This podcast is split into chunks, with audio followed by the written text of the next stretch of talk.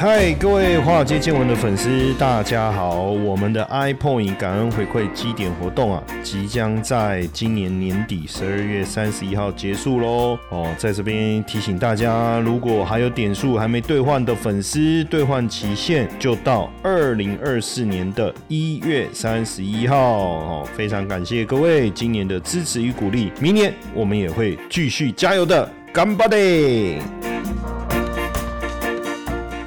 欢迎收听《华尔街见闻》，我是古怪教授谢承彦。还没加我赖好友的同学们，赶快加入小老鼠 GP 五二零哦！每天都有台股标股大放送啊！你不用担心，不是诈骗哦，因为这是我的赖好友，好不好？好，那今天来聊一下这个最近大家不知道有没有注意到哈？黄仁勋到越南去。那黄仁勋过去都会穿皮衣，对不对？其实上次他来台湾的时候，天气比较热，我就在想说，为什么他还是没有脱皮衣？即便是去夜市，所以我一直认为他皮衣应该是不会脱。就没想到这一次去越南，哎，被大家发现他脱掉罕见的招牌皮衣，因为越南真的很热，坐在路边吃这个越南的美食，哈，就是路边摊哦，哇，真的是很亲民哦，因为难得去越南哦，也不忘体验越南当地的风情跟美食。那负责招待。黄仁勋的是谁？哇，河内的外交官哦，他也分享了黄仁勋走访越南的一系列的照片哦，真的是好好多美食哦，越南春卷哦，然后瓜牛肉哦，牛肉河粉，要椰子水。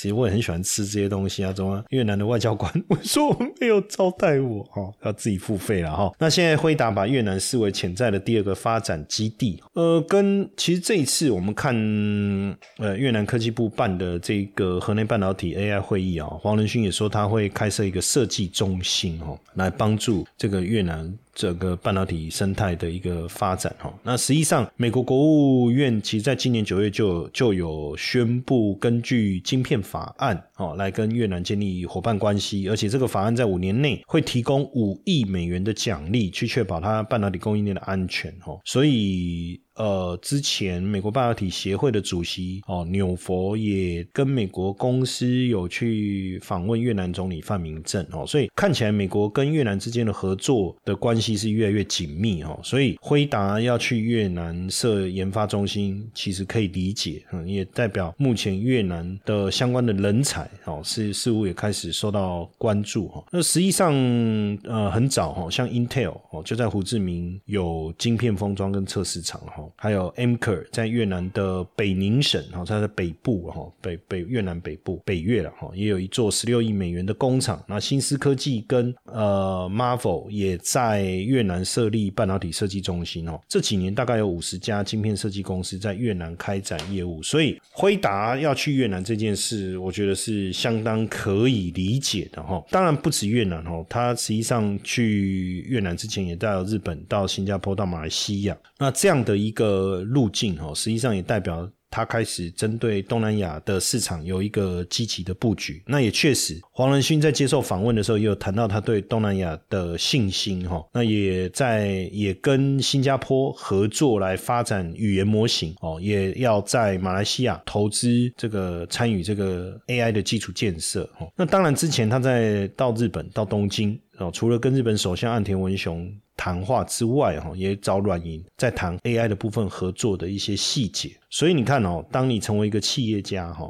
当你大到一个程度的时候，各国的元首也是会争相的拉拢哦，所以不容易哦，真的是很值得骄傲的一件事情哈。那这一次黄仁勋到访的四个国家有一个显著的共同点，都在积极推动 AI 跟半导体产业的发展。那日本政府在十一月通过额外的预算案哦，要决定呃两兆日元左右的补贴用在晶片领域哦，加强日本在全球半导体领域的一个地位哦。那新加坡也公布了 AI 策略二点零，要培训。人才跟招聘人才，AI 的从业人员的数量要扩增两倍到一点五万人。那马来西亚哦，马来西亚的总理。哦，也也其其实呃特别加强相关的一个投资哈。那当然，现在越南对于晶片的一个重视哦，也是可以可以看得到哈，可以看得到。那当然，在这样的情况之下，台湾的地位也很重要哦，因为除了我们的呃晶片代工啦，还有这个研发人才之外哈，还包括物流的部分。辉达的产品因为横跨消费跟工业哦，所以。未来投资也会着重五 G、AI 哦、自驾、云端、高阶应用、资料中心这些领域哦，这些领域。所以在台湾设物流中心，当然就可以增加在台湾封测。其实物流简单来讲，就是送到台湾来做封测，再送往呃各地去做这个组装，是不是？哦，这个变得非常非常的重要。当然在这当中有一个我们特别关注的，其实是之前美国商务部哦，本来是说禁止这个辉达的晶片哦卖到中国去哦。那当然它有限定一个运算的能力哦，所以辉达就降规哦，要出货。就是生产降规版要出货给中国，就被商务部特别点名哦。那但是最近其实美国政府就是商务部长雷蒙多他特别提到，他说实际上呃，如果你能够提供的是仅供商业用的版本，实际上还是可以出货。哎，所以这代表还是有一个转换哦。当然，因为我们也看到，其实为什么美国要限制？当然我们理解，晶片如果运用在军事，当然对美国。呃的这个地位哦，军事地位会是一个威胁。那会不会大家也担心说，会不会像俄罗斯一样哦，这种军事力量对外的展现？但是我们去看了一下哦，这个虽然美中之间有一些科技，美国对中国有些科技的限制哦，可是美国自己相关的机构有七十四个哦，有投。有承诺向中国香港投注资金哦，那有些资金可能还是跟敏感技术有关哦，所以这个部分其实现在美国也又在持续的去追踪调查。那所以中国半导体公司似乎还是能够绕过美国晶片的限制，去获得美国的这个技术跟资金的支持哦。好，看起来好像还是可以哈。呃，那这个部分哦，未来会不会又受到美国的限制？其中一个我觉得最最最最值得关注的，其实还是中国本身自己。科技发展的状况哦，像大陆的记忆体低润晶片制造商长兴存储哦，长兴存储在旧金山举行的第六十九届 IEEE 国际电子元件年会上发表一篇论文哦，就展示了 GAA。的技术哦是可以用在三纳米。那当然，长兴存储是没有提供这些样品哦，但是它所提供的这个下一代晶片记忆体晶片生产的证据，确实引起了大家的关注。因为这个会不会受到美国的限制？那如果这个技术美国有限制的话，那为什么它能够有所突破哦？有所突破哦？而且长兴存储的这一个论文哦，也描述了低润的结构跟设计这个 CF 四 F。F two. 哦，设计可行性相关的基础研究，但目前研究的部分当然没有违反这个美国的制裁跟出口的管制了哈。不过在之前长兴存储就已经生产了大陆。第一款低功耗双倍资料速率五，就是 LPDDR 五的低润晶片，而这个部分也缩短了跟南韩三星还有海力士之间的一个差距哈。那因为科技战是不断的升级，可是对于科技产品的应用来讲，还是有它它非常大的一个市场的一个需求。那当然，美国所做的限制，除了代工之外，不管是曝光哦、蚀刻、沉积、注入跟清洁，都有一定的限制的力道。不过呢，这个长兴存储既然还是能够持续的去追赶，不管是三星电子或海力士或者是美光跟他们之间这个低润生产的差距的话，代表中国在科技领域这一块在受限制的情况下，还是有不断的在找突破点哦，不断的在找突破点。这个也是为什么这个长兴存储发布这一篇论文会受到大家关注的一个原因了哈。那当然，这个我们看到华为哦的手机的生产。不管是 Mate 六十，我们之前讲过的嘛，哈，或者是接下来的七十，哈，七十 Mate Pro 七十。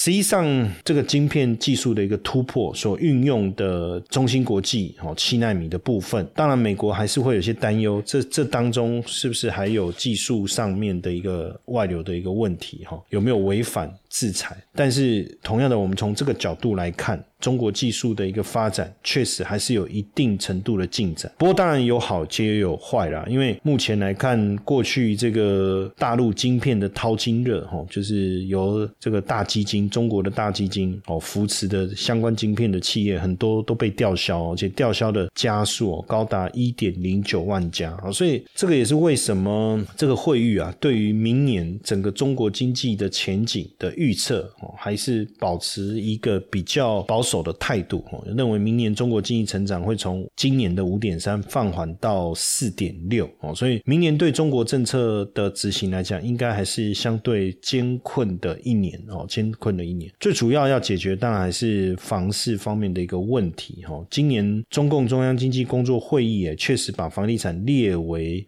需要化解的重点领域哦。那化解房企的风险，现在对中国来讲应该是重中之重哦，应该是重中之重。所以这一次中央经济工作会议也强调稳中求进，以进促稳，先立后破哦。所以整体来讲，似乎更着重在进，而不是稳哦。那如果要进，当然进往前进的进了，没办法。哦，这个房地产的问题实在太重了，太严重哦！你看这个碧桂园哦，现在高管是集体降薪哦，嗯，杨惠妍的月薪降到台币是四点四万哦，就降到年薪十二万人民币啦，一个月一万了哈。不过这个讯息出来，我我关注的重点是什么？是因为杨惠妍是碧桂园的董事局主席嘛，哈，那总裁是莫斌，那董事局主席哈。就是他杨慧妍的薪水是还好，三十七万人民币哈。不过这个莫兵哈，莫兵他的年薪多少？三百万，三百万。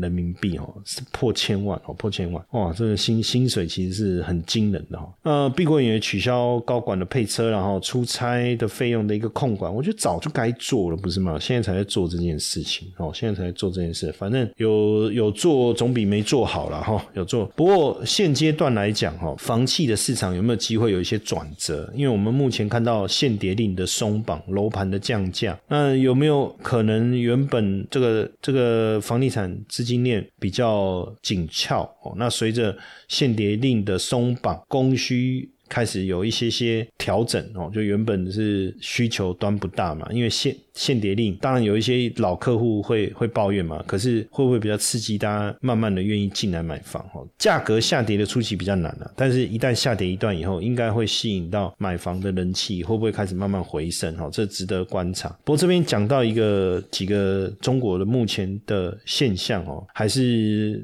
呃很明显的可以感受到整个经济复苏的状况哦，还是。不如预期哈，其中一个就是大家不是以前在台湾失业就是跑计程车车嘛，哦，那现在不管在哪，在在台湾还是大陆哦，大家找不到工作失业了哈，尤其是中年失业哈，就会去这个开这个 Uber 哦哦，那结果最近有个网友说，就就是最近有看到一个。就是中年失业有没有退路的一个讯息哈，结果没想到之前他们在卖这个广汽安，就是卖这个电动车嘛哈，然后就说这个三年免息哈，零门槛，月入各过万为什么要讲这个？因为很多人失业嘛，那他就去，因为三年免息嘛哈，零门槛，那那大家就跑去签了这个车哈。啊，签了车以后，当然他后面不是写月入过万嘛？就是说你买了这个车，你就去跑那个在大陆叫网约车了哈，就我们讲 Uber。那结果有没有那么好赚哦？实际上你免息还是要缴贷款嘛，哦，那你还是要充电的钱嘛。跑一跑其实也没有想象的好，所以很多人又把车丢到二手市场去卖，这也是我们 目前看到的一个一个困境，然后中国经济发展的目前的一个困境，然后再来是。没有钱要存钱嘛，哈，所以现在中国年轻人掀起一种所谓的节流的一种另类法，叫做假装存钱法，哈。什么叫假装存钱法？就是假装怀孕，好，假装养小狗，假装扮演甄嬛，假装扮演那个落难公主，哈。那你就在各种情节当中去存下那个钱，哦。他他就说他假装怀孕，结果七十四天存了四千块，哦。怎么那么有用哈？这种剧情式存钱法，就是你模拟各种生活场景，然后可能有有有历史科技冒险啊。比如说有一个网友就假装自己穿越到修仙的世界，他成为某宗门的外门弟子哦，那要要前往宗门，所以要买干粮，然后所以他就存钱哦，存钱，然后假装怀孕，这个更有趣啊，就是哦发现自己怀孕了哦，那所以要准备各种怀孕的开销，所以因为要存。小孩生出来以后还有很多费用要养，呃，费用要支出哦，所以要存钱哦。他说，所以他就他就用这样的模式哦来坚持自己啊想办法存钱的这样的一个过程。呃，这个其实也蛮有趣的哈，也蛮有趣的哦。假假装养小孩，所以现在现在有哪些方法呢？有假装怀孕存钱法，假装恋爱存钱法哦。阔太养成存钱法，假装养猫存钱法，富国公主存钱法。所以你会发现哦，现在啊，大陆的民众有些生活想办法让自己能够生活在一种小确幸当中，所以代表经济的好转还需要一点时间。政策的施行能不能有助于这一波股市底部？当然可以持续观察。不过国家对进场护盘确实已经开始带来一些些效果，但是什么时候能够带动整个消费、经济甚至股市的大涨啊？我们。在持续帮大家追踪，那还没有加我的赖好友的哦，尤其是对台股投资特别有兴趣的听众粉丝们，一定要赶快加我的赖好友哦。每天我都会准备非常丰富的资料，尤其是标股的讯息来跟大家分享，好不好？加我的赖好友小老鼠 GP 五二零。接下来就是我们今天的彩蛋时间，Apple 代码 F 三九五一。